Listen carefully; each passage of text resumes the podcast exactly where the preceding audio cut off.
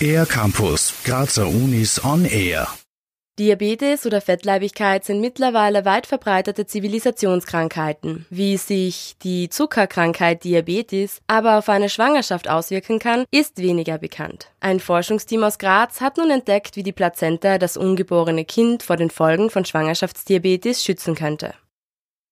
Schwangerschaftsdiabetes ist mittlerweile eine häufige Diagnose. Obwohl diese Form der Zuckerkrankheit nach der Geburt normalerweise wieder verschwindet, kann sie schwere Folgen für die Gesundheit der Mutter und des Kindes haben. Christian Watzak von der Universitätsklinik für Frauenheilkunde und Geburtshilfe der MIT-Uni Graz. Der Schwangerschaftsdiabetes oder Gestationsdiabetes, wie er auch heißt, ist eine Zuckerkrankheit, die erstmalig in der Schwangerschaft auftritt und auch in der Schwangerschaft manifestiert festgestellt wird. Sie betrifft ca. 2 bis 14 Prozent aller Schwangeren, hängt davon ab, wie genau man definiert und in welchem Kulturkreis man auch genauer hinschaut. Diabetes hat nicht nur Auswirkungen auf die Schwangerschaft und die Geburt, sondern die Zuckerkrankheit erhöht auch das Risiko des Kindes, später selbst daran zu erkranken. Zudem erkranken Frauen, deren Mütter an Gestationsdiabetes gelitten haben, mit hoher Wahrscheinlichkeit später ebenfalls daran. Der Schwangerschaftsdiabetes ist somit nicht nur Gesundheitsthema sondern auch ein ökonomisches Thema, weil man aus verschiedenen Studien weiß, dass sowohl die Mütter als auch die Kinder, die einen Schwangerschaftsdiabetes entwickeln, in der Gesundheitsversorgung natürlich besondere Beachtung benötigen und damit auch höhere Kosten entstehen.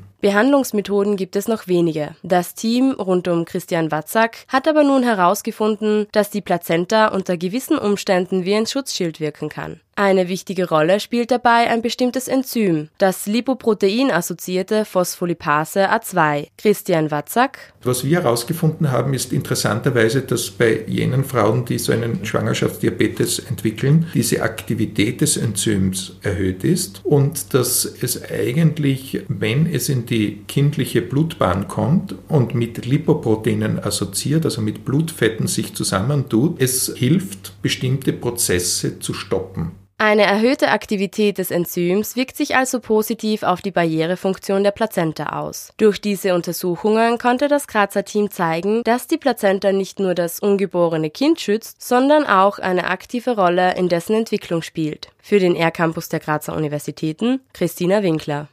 Mehr über die Grazer Universitäten auf ercampus-graz.at